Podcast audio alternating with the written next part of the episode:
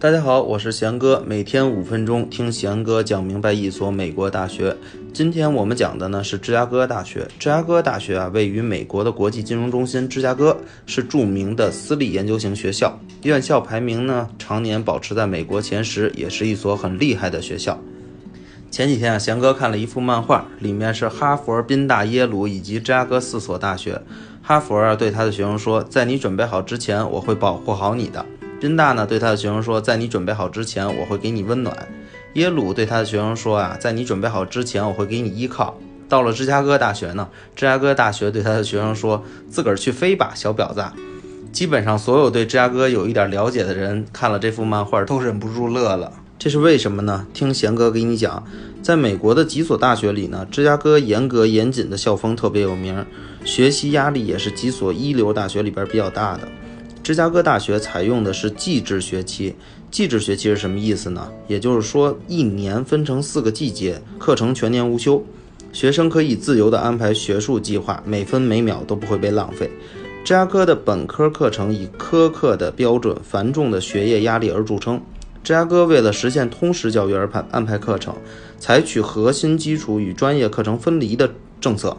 对于刚进入大学的一年级学生来讲，在大一大二时候就必须完成校方所指定的所有核心课程学分。所以说呀，芝加哥很少会像其他学校一样给自己的学生呢春风般的温暖。就像我有一个学生考进这个芝加哥的经济系啊，他就说别的学校一学期的课程，芝加哥大学的教授十节课就能讲完。其实啊，芝加哥大学的严谨跟压力大，跟它的建校史有很大的关系。芝加哥大学呢，是一八九零年的时候由石油大王约翰洛克菲勒创办的。芝加哥大学啊，在还没有完全成型的时候，校长就给芝加哥大学定了严格的教师和学生选拔标准。他希望呢，在极短的时间内建成一所可以和东部的哈佛还有耶鲁相媲美的大学。而要达到这个目的啊，必须把所有的热情投入到引进有才能的教师、学生和管理者中去。是不是听起来特别有那种革命的热情？正是因为有这种高涨的办学热情啊，使得校长在一年半的时间里建立了一个总数为一百二十人的一流研究和教师团队。一年半的时间建一所大学啊，朋友们，